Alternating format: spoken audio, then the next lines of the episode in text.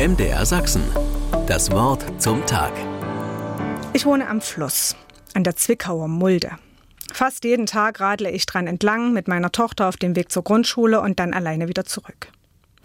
Ich sehe den Fluss bei jeder Jahreszeit. Als schwarze, dahinfließende zähe Masse im Sommer, mit reichem Grün an der Böschung, als braunmatschiger, schneller Strom im Herbst, mit Schnee oder Baumstoppeln im Winter in der Sonne glitzernd oder als Spiegelbild eines bewegten Himmels, wenn die Wolken schnell ziehen.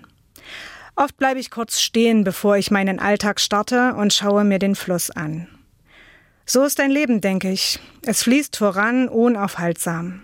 Ein Psalm der Bibel beschreibt das so. Du lässt die Menschen dahinfahren wie einen Strom. Das hat was Tröstliches, wenn das Leben gerade schwierig ist. Dann sagt mir der Fluss, alles geht vorbei. Manchmal macht mich das aber auch wehmütig. So schnell fließen die Dinge, auch die schönen, und ich kann sie nicht festhalten.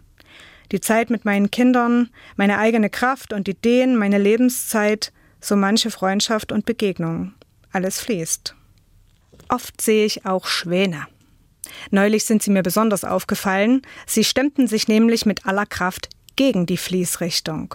Sie schwammen flussaufwärts und dann Richtung Ufer und wollten irgendwas erreichen, vielleicht Futter oder andere Tiere. Dabei sahen sie aber gar nicht angestrengt aus. Sie waren durchaus elegant, als wären sie dafür gemacht. Ihr Ziel haben sie dann auch erreicht, sie kamen ans Ufer. Ich stand noch eine Weile da und sah, wie sie später wieder ins Wasser stiegen und gemütlich flussabwärts mittrieben. Ebenfalls sehr elegant. Beides gehört offenbar zum Leben, Mal schwimmt man gegen den Strom, mal lässt man sich treiben.